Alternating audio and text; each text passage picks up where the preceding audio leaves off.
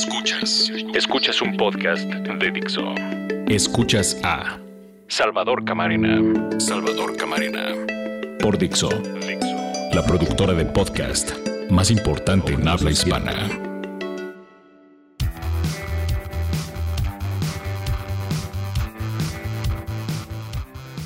Bienvenidos a Orden de Información, soy Salvador Camarena y como siempre muchas gracias por acudir a esta cita semanal Muchas gracias por estar aquí en Dixo.com, esta plataforma de podcast en donde cada semana con mucho gusto los saludo. Ojalá sea de su interés lo que hoy plantearé. No sé si necesitamos en el país, en nuestro México, no sé si necesitamos un lingüista, un psicólogo, un politólogo, no sé, no sé. Pero a, lo largo de las últimas fechas, en las últimas semanas, he encontrado distintas eh, temáticas, distintas circunstancias en las que sería muy importante contar con la ayuda de alguien que nos explicara qué es lo que está ocurriendo. Porque lo que algunas personas interpretan de una manera, las autoridades, los gobernantes salen y dicen que no es exactamente eso. Que si ustedes lo ven así, que si algunos especialistas advierten X o Y circunstancia, el gobierno siempre tiene una explicación que es completamente distinta y se vuelve esto una guerra de versiones en donde pues el que tiene más saliva traga más pinole y casi siempre los gobernantes tienen más mecanismos de propaganda, de difusión de sus mensajes y quién sabe si ellos nada más cuentan con que nosotros tendremos solo el recurso de la risa, de la mofa, del descrédito hacia ellos, pero a final de cuentas ellos insisten, la verdad que ellos ven es la verdad que debería prevalecer. Déjenme pasar a una serie de ejemplos para que todos tengamos en mente quién está mal, los gobernantes, nosotros o todos que no ni siquiera nos ponemos de acuerdo en lo que debería ser formulada como la versión de los hechos que nos ocurren cotidianamente. Hay casos muy graves, hay casos que no merecen ningún tipo de matiz o de cachondeo o de broma. Hay casos terribles como el documento que hace unas semanas dio a conocer el Centro Agustín Pro de Derechos Humanos, que es una organización ampliamente reconocida, que tiene un trabajo de muchos años en favor de los derechos humanos, de las víctimas. Y precisamente en ese término, el Centro PRO, como también se le conoce, dio a conocer un documento ligado al batallón que tuvo que ver a los soldados que estuvieron involucrados en el terrible suceso de Tlatlaya.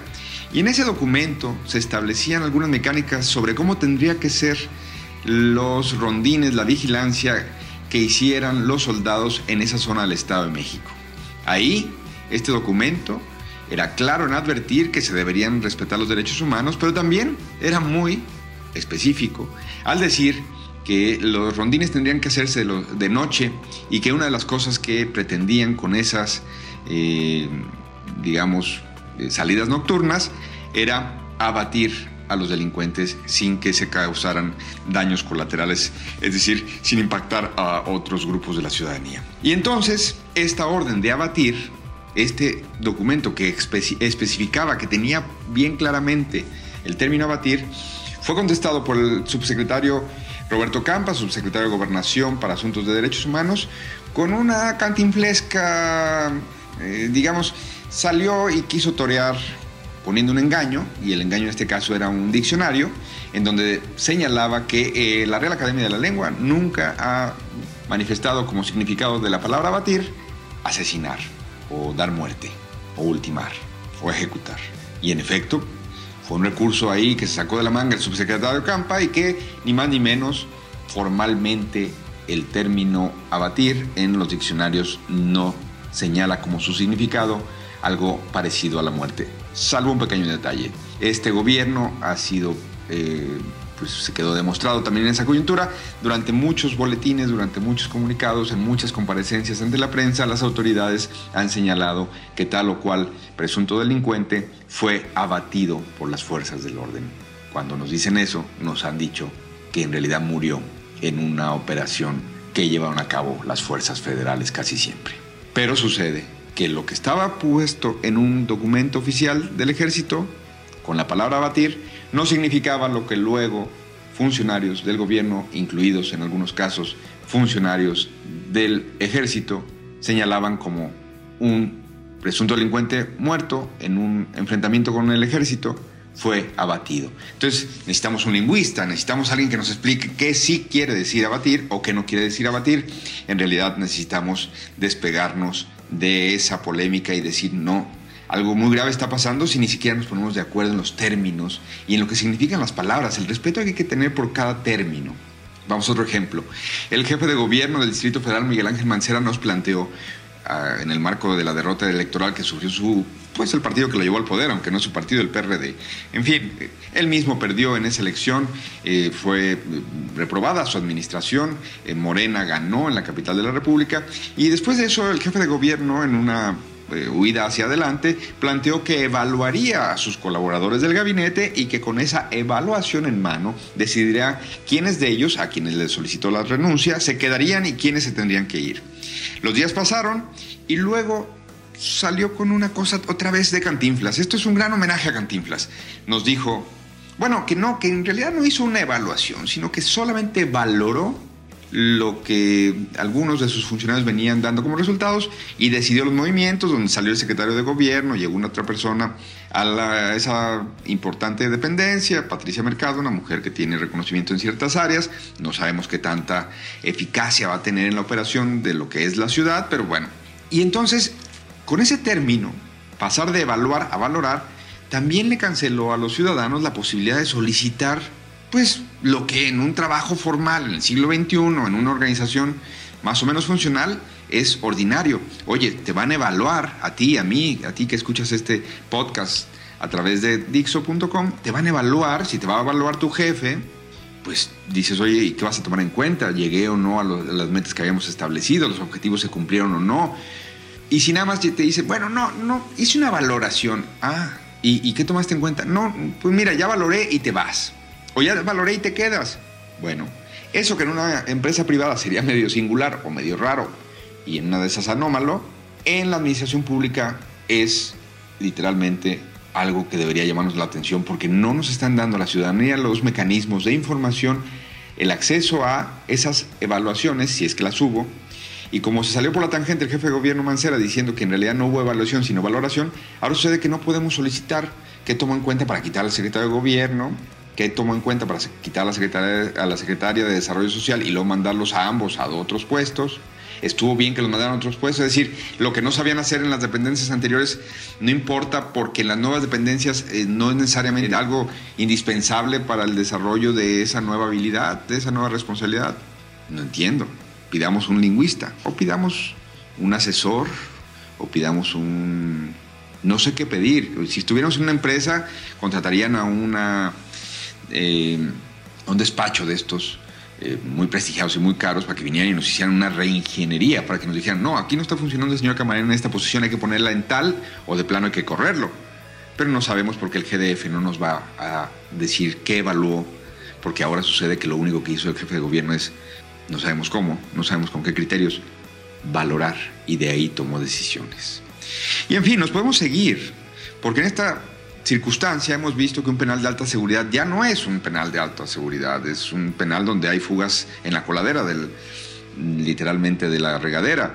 O mientras dice el Partido Verde, sí, es el desprestigiado Partido Verde, que la de Chiapas fue una elección pareja, una elección ejemplar, el 22 de julio el Partido Verde decía, la, de Chiapas fue una elección pareja. La oposición, bueno, lo que antes era la oposición, el PAN y el PRD, sus presidentes nacionales han dicho que es una elección de Estado. Entonces, así ni siquiera nos ponemos de acuerdo en los términos con que hay que llamar las cosas. O hemos visto toda esta depreciación del peso, lleva más de la cuarta parte de su valor perdido el peso en lo que va del sexenio frente al dólar. Y el otro día me tocó escuchar a Luis Madrazo Layú, un importante funcionario de la Secretaría de Hacienda, la materia gris en la Secretaría de Hacienda, decía ayer el periódico El País, ayer me refiero al día martes de esta semana, y eh, dice, le decía Luis Madrazo a Oscar Mario Beteta en Radio Fórmula, que bueno, que el, el peso sí se ha depreciado frente al dólar, pero que si nos comparamos, y lo estoy, le estoy leyendo su cita, si nos comparamos con ese universo que son las economías emergentes, en realidad lo que le ha estado pasando al peso es que se ha apreciado de manera importante esta vieja costumbre de los, de los gobernantes de decirnos, pues, si usted ve, si usted ve, si usted se fija en la depreciación del peso frente al dólar, tiene razón, pero no se fije en eso. Fíjese cómo se ha depreciado más el peso colombiano o, el, o la moneda brasileña. Bueno, nada más que hay que recordar con quién tenemos balanza comercial, hay que recordar con quién estamos importando y cuánto estamos importando, porque ahí hay cifras de que está creciendo el déficit de la balanza comercial. Y entonces incluso lo que dice Luis Madrazo es cierto, otros economistas lo han ratificado, pero ¿qué tal que entonces, que una de las supuestas ventajas que luego tiene un país cuando se deprecia su moneda, que es que sus exportaciones se vuelvan más sencillas. Quizá en este caso, visto de esa misma manera, Colombia tiene más sencillo hoy exportar a Estados Unidos que nosotros, porque nosotros no nos hemos devaluado tanto. Entonces, ¿en qué nos fijamos? ¿En la depreciación del peso, en la devaluación del peso o en que nos hemos apreciado si lo tomamos con respecto a monedas como la de Colombia? Un último ejemplo.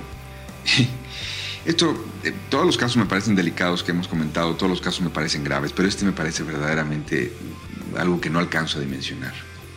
Este gobierno, el gobierno de la Ciudad de México, tenía en la cárcel hasta hace siete días, 11 días, hasta el 18 de julio, a la señora Lorena González Hernández. Estuvo en la cárcel, también conocida como La Lore, acusada de haber participado en el secuestro y homicidio del joven Fernando Martín este terrible caso que pasó a mediados de la década pasada. Y la Lore se aventó en la cárcel, pues siete, casi siete años de prisión. Y este gobierno, presidido en la Ciudad de México por Miguel Ángel Mancera, la mantuvo en la cárcel todo ese tiempo, en el penal de Santa Marta, Acatitla, a pesar de que desde hace años hay otra persona en la cárcel, también acusada de ser esa misma que detuvo el auto, el convoy en el que iba el joven Fernando Martí para entregarlo a los secuestradores quienes posteriormente lo mataron. Es decir, en la cárcel, en las cárceles de México había dos personas acusadas de ser la misma, eh, que hizo lo mismo en un retén falso. Y esas dos personas estaban en la cárcel y una de ellas demostró y estuvo probando que no era ella, que ella estaba fuera de la ciudad, que había hecho un viaje a Acapulco, que tenía pruebas de que no pudo haber sido ella la que detuvo al joven Martí. Y a pesar de eso se aventó casi siete años en la cárcel. ¿Qué es esto? Pues nada, si nos atenemos a lo poco que ha dicho la autoridad del gobierno del Distrito Federal, no es nada. Ah, es un caso de, ay, pues ya le abrimos la puerta, ya se va de la cárcel, porque ¿qué cree? En siete años no le pudimos probar que ella fuera quien decíamos que fuera, y en cambio ahora pues ya la, la dejamos salir. Total, que son siete años de la vida de alguien. La Lore ya recuperó, la llamada Lore, Lorena González Hernández ya recuperó su libertad pero no va a recuperar el tiempo que perdió en la cárcel, no va a recuperar todo lo que ha perdido por haber estado en la cárcel. Pues tampoco va a recuperar necesariamente si nada más hacemos esto. Si nada más se va y nadie discute, si no aprovechamos estos casos para que no sea, ay, porque antes se decía coloquialmente que por lo menos le daban el usted disculpe, ahora ni usted disculpe, Hugo. Tiene que haber una disculpa. Y tiene que haber, digo yo, un aprovechamiento de esta circunstancia terrible para una persona, terrible para nosotros como sociedad, donde se vulneraron los derechos durante casi siete años de una persona que demostró que no era ella la que participó en ese operativo falso para detener al joven Martí, se va. Ni un usted disculpe, ni una reflexión colectiva y pública que digamos que esto no le vuelva a pasar a nadie, porque luego te puede pasar a ti que estás escuchando, me puede pasar a mí, que me acusen de ser quien no soy y en lo que dura un larguísimo proceso y si no se involucran algunas organizaciones en mi caso, yo seguiré en la cárcel, como el caso de aquella indígena, aquel caso terrible, Jacinta, que era acusada de secuestrar agentes del AFI allá en Querétaro. Bueno, así la lore. Ni siquiera hemos tenido la reflexión. Aquí nos hace falta mucho más que un lingüista para decir, oigan, su problema, a lo mejor ahí sí tiene razón el presidente Peña, su problema es cultural. No saben cómo nombrar las cosas porque no saben cómo enfrentar, enfrentar esos problemas. Y si no nombran las cosas, no enfrentan los problemas, no los van a poder resolver necesitamos más que un lingüista, porque abatir sí es matar, porque el GDF no evaluó, quién sabe qué hizo, y ya tomó decisiones y no sabemos cómo evaluarlas, no sabemos cómo calificarlas porque no tenemos acceso a la información, no sabemos si es buena o mala idea que hayan pasado al secretario de gobierno ahora a la Secretaría de Movilidad, porque no tenemos los elementos que llevaron al jefe de gobierno para tomar la medida de quitarlo de un lugar y ponerlo en otra.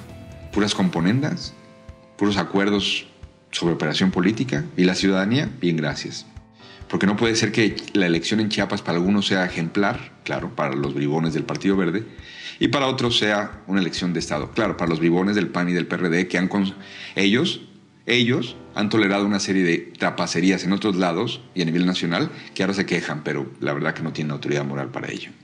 Frente a la depreciación del peso, ¿deberíamos estar viendo cuánto se ha depreciado el peso colombiano o deberíamos estar viendo qué podríamos hacer para, si bien hay circunstancias internacionales que impactan a nuestra moneda, quizá no la impactarían tanto o no nos iría tan mal o podríamos aprovecharlo esta coyuntura de alguna manera y no simplemente estar diciendo, ¿por qué no voltean a ver cuánto se ha depreciado el peso colombiano?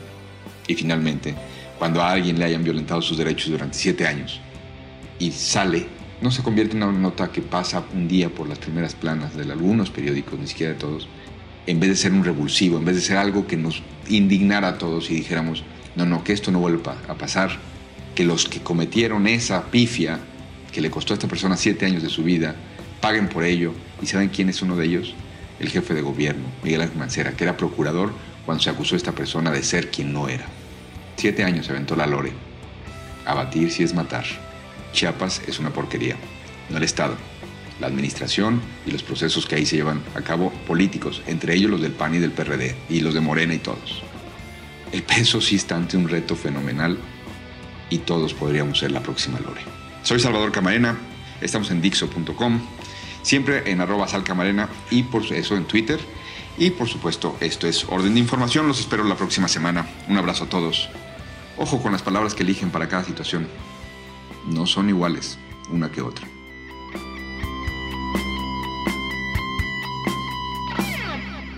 Escuchaste a Salvador Camarena, un podcast más de Dixo. El diseño de audio de esta producción estuvo a cargo de Carlos Ruiz.